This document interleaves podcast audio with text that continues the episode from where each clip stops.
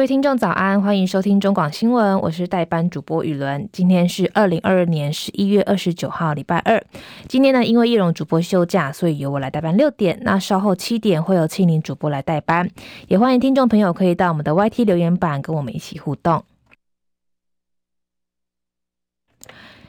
新闻一开始一样，先来关心天气的消息。今天的天气跟昨天类似，大气风场吹东南风，各地都是晴朗稳定的好天气。只有迎风面的北部跟东半部会有零星的降雨。另外，由于东北风变强，今天晚今天晚上开始，台南以北跟东半部，包含兰屿绿岛、恒春半岛沿海空旷地区、澎湖、金门、马祖，都会有九到十级的强阵风，需要特别注意。另外，在西半部跟金门、马祖容易会有低云或局部雾影响能见度。目前，金门已经出现能见度不足两百公尺的现象，也要请当地的民众注意安全。温度方面，各地普遍高温可以来到三十度左右，中南部更可以到三十一到三十三度左右，低温约二十一到二十三度，所以日夜温差大，要需要留意天气的变化。最明显的降温会在明天礼拜三晚上，会有一波冷空气来袭，北台湾首当其冲，温度可能会掉至少六度，会是入冬以来最冷的一波冷空气。目前天气，台北是二十三度，基隆二十二度，台中是二十二度，新竹二十三度，嘉义二十三度，南部地区台南二十五度，高雄二十二度，恒春二十五度。东部地区宜兰二十一度，花莲二十二度，台东二十三度。外岛部分，目前马祖二十一度，金门二十一度，澎湖二十四度。美股消息，受到中国大陆的清零措措施引发的抗争，以及全球经济成长走缓的影响，美股周一早盘开低，道琼盘中大跌超过四百点，中场四大指数也是全面下跌，包含道琼指数下跌四百九十七点，收在三万三千八百四十九点。纳斯达克指数下跌一百七十六点，收在一万一千零四十九点；标普五百指数下跌六十二点，收在三千九百六十三点；费城半导体指数下跌七十二点，收在两两千六百七十八点。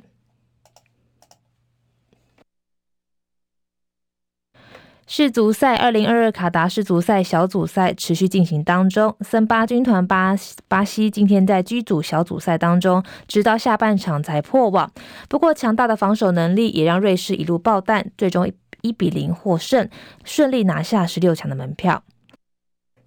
韩国部分，韩国今天在小组赛第二战，尽管靠着朝圭城连进两球扳平战局，但加纳的杜库斯一样梅开二度，而且踢进关键的超前分，最终以三比二击败南韩。足球强国葡萄牙靠着费尔南德斯关键两球，以二比零击败乌拉圭，二连胜顺利晋级，成为第三支出线的队伍。中国大陆爆发罕见全国性示威，外国新闻工作人员在报道时遭到恐吓。欧洲广播联盟今天谴责这种行径，令人无法接受。今天稍早，BBC 表示，中国警方攻击并逮捕一位在上海采访反封控抗议活动的 BBC 记者，而且几个小时之后才放人。BBC 发言人表示，这位记者在被捕的时候遭到警察拳脚拳打脚踢，这是在他以特派记者身份工作时发生的事情。另外，陆委会今天也针对中国大陆爆发的白纸运动表达关切，他呼吁中国当局尽速回应人民的要求，调整不合理跟过当的限制，并以理性和平的态度来处理抗争事件。陆委会强调，中国大陆的民众基本生活、言论表意跟自由行动的基本权利应该受到保障。另外，也要提醒在陆的台湾人密切注意相关动态。台中市北屯区昨天晚间八点左右停电，酿成四千三百一十八户受到影响。台电表示为出口电缆故障，约一个半小时之后全面复电。另外，在台北士林同样也传出大范围的停电，有民众发现从剑潭站出来，整条路灯都没亮。清查之后，约有一千盏的路灯没有供电。目前台电正在调查当中。先前因为一位唐氏症小孩忘记带钱，因而报警处理的新北永和炸物店，被外界炮轰之后决定关门。尽管唐宝宝的母亲希望老板可以复业，但传出该炸物店已经决定顶让，永久停业。国际消息：爱尔兰资料保护当局今天对社群媒体脸书开罚高达两亿六千五百万欧元，约新台币八十六亿元，让脸书母公司 Meta 被这个单位罚款总计已经接近十亿欧元，相当于新台币三百二十四亿元。根据路透社报道，这项处罚源于去年四月开始的一场调查行动，针对一批脸书使用者的个资被放到网络上被人发现。这也是委员会第四度对 Meta 旗下的公司开罚，不过 Meta 已经决定好准备要上诉。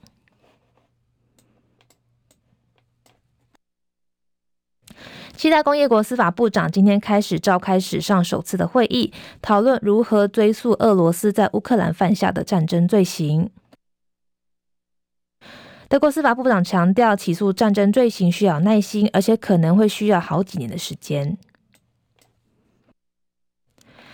日本今年出生率预计将再度下滑，跌破去年的低点记录。内阁官房长形容当前的情况相当危急。根据美联社报道，官房长誓言政府将全面采取措施，鼓励民众结婚生子。不过，尽管日本是全球第三大的经济体，但由于生活费用高昂，加上薪水成长缓慢，日本政府尽管祭出怀孕育儿的津贴，到现在依然效果有限。接下来是十分钟的早报时间。首先是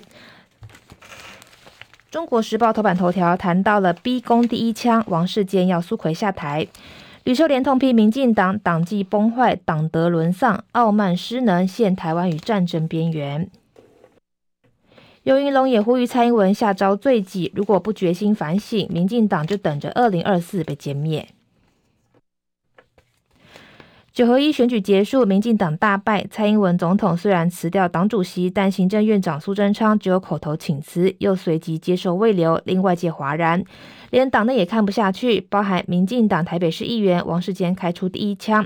要败选战犯苏贞昌下台。台湾民意基金会董事长游盈隆昨天也痛批，蔡英文总统应该效召罪己，揪出核心的战犯，否则就等着民进党在二零二四年被彻底歼灭。民进党立委高嘉瑜认为，如果内阁改组可以有新的气象，苏内阁满意度虽高，但依然有高房价、通膨等问题没有解决。民众不是没有给过民进党机会，希望市政上可以尽快提出让民众期待的法案。王世坚在北市议员选举当中获得最高票。他二十七号在电视节目开轰苏贞昌。他说：“苏贞昌面对立委质询，就算对方是不同政党，或是学养，或是风评再差，依然是人民选出来的。人民就是老板，立委代替人民对院长监督查账的时候，院长吱吱喳喳什么呢？这种态度是对人民的不尊重。”他也说：“苏贞昌赢了口才，输了民心。”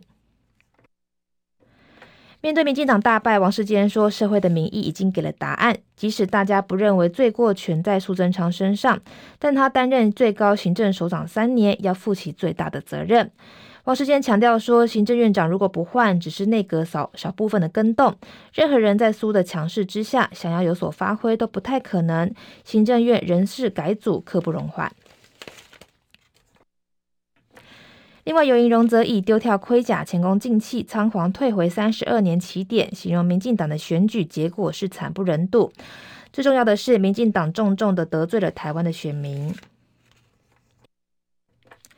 而前副总统吕秀莲则为民进党归纳出党纪崩坏、党德沦丧、执政傲慢失能、陷台湾于战争边缘等四大原因。李秀莲说：“二零一六年以来，民进党用特权来掌控媒体，借转型正义为所欲为。司法有正义吗？国家人权委员会有作为吗？柬埔寨跟青埔寨诈骗集团的受害者人权何在？”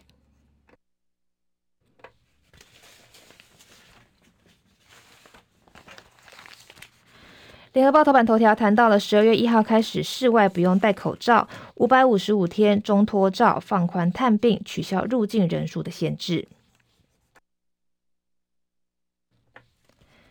新冠疫情趋缓，中央流行疫情指挥中心预估下周确诊数可能会达到这波疫情以来的最低点，甚至确诊数会在一万以下。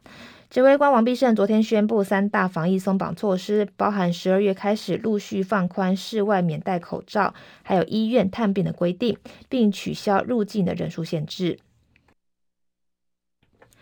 王必胜表示，单日确诊病例数已经在一万出头，初步达到设定的社区低度流行。十二月一号开始取消室外戴口罩规定，也取消不得逐桌敬酒的规定。十二月一号是全民戴口罩的第五百五十五天，希望口罩松绑可以让大家呼吸更顺畅。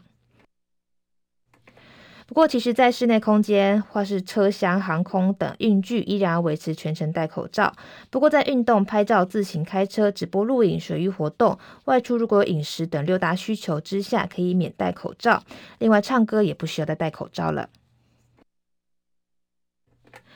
除了口罩限制放宽之外，十二月十号松绑探病限制跟取消入境的人数上限。指挥中心目前只有开放加护病房、安宁病房、呼吸照护病房、精神科病房、慢性病房、儿童病房跟有身心障碍、病况危急或是例外的情形可以探病。政策松绑之后，全国医院有条件开放探病，但依然限制每天固定一个时段，而且每个住院病人限制最多两位访客。但如果有病人实施手术需要家人陪同，或是急诊、病情恶化，或是其他特殊原因等四大例外的情形，则不限制探病的时段跟访客人数。现行入境上现行的入境上数为单周十五万人。王必胜表示，考量岁末年终有更多的出入境需求，因此取消入境的人数限制，以利民众预先安排廉价的返乡行程。不过，何时指挥中心会降级或是修改传染病的类别呢？王必胜说，降级或解散要看疫情的流感化跟工作常态化两个条件。正在着手规划当中。另外，新冠肺炎通报部分，你只针对高风险或是中重患者。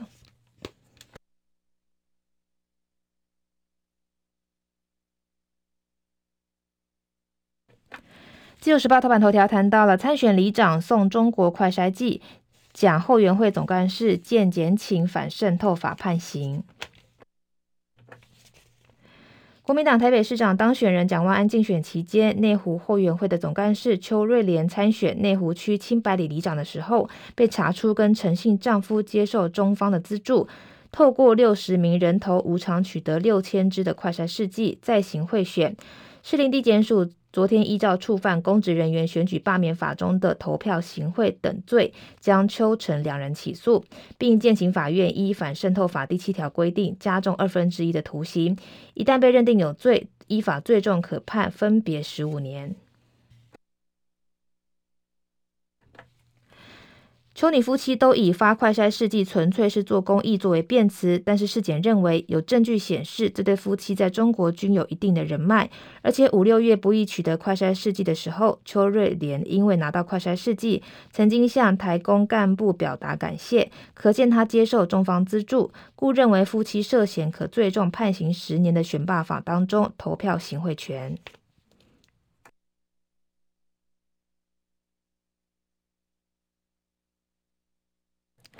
经济日报头版头条谈到了陆白纸运动冲击金融市场，严控的防疫引爆抗议声浪，动荡波及美欧亚股市，油价跌至今年以来最低，资金涌入避险资产。中国大陆各地爆发不满新冠疫情封控等措施的抗议声浪，波及全球金融市场。二十八号的表现，从亚洲到欧美股市一片惨绿，人民币下跌，国际原油价今天跌到今年以来最低，日元跟公债等避险资产抬头。大陆各地民众群起周末的街头跟大陆校园，对政府跟共产党严格的封控政策表达不满。上海也出现大批人潮跟警方对峙，北京也传出抗议的活动。根据路透社报道，就连远在巴黎、伦敦、东京、雪梨等海外城市，也见到响应这场白纸运动的人群。国际金融市场二十八号大受震撼，从亚洲到欧洲跟美股股市二十八号同步开低走低。美股早盘开低走低，标普五百指数跌百分之零点四，苹果卖压沉重，跌逾百分之一。彭博资讯报道，熟悉内情的人士表示，红海郑州厂事件可能导致苹果 iPhone 十四 Pro 今年产量减少六百万只。实际实际的情况依然有变数，主要是看郑州厂的员工复工的进度。风控如果措施持续持续，减产的情况可能会更严重。新兴校务市场莫比尔斯接受彭博资讯专访时说，入股短期的表现恐怕不佳，或许会回档百分之五到百分之十。他认为，北京政府为了稳固政权，势必打压任何抗议活动，而且可能采取非常强力的镇压手段。但是市场不大可能从当前的水准跌太多，入股可能见到百分之五或百分之十的修正。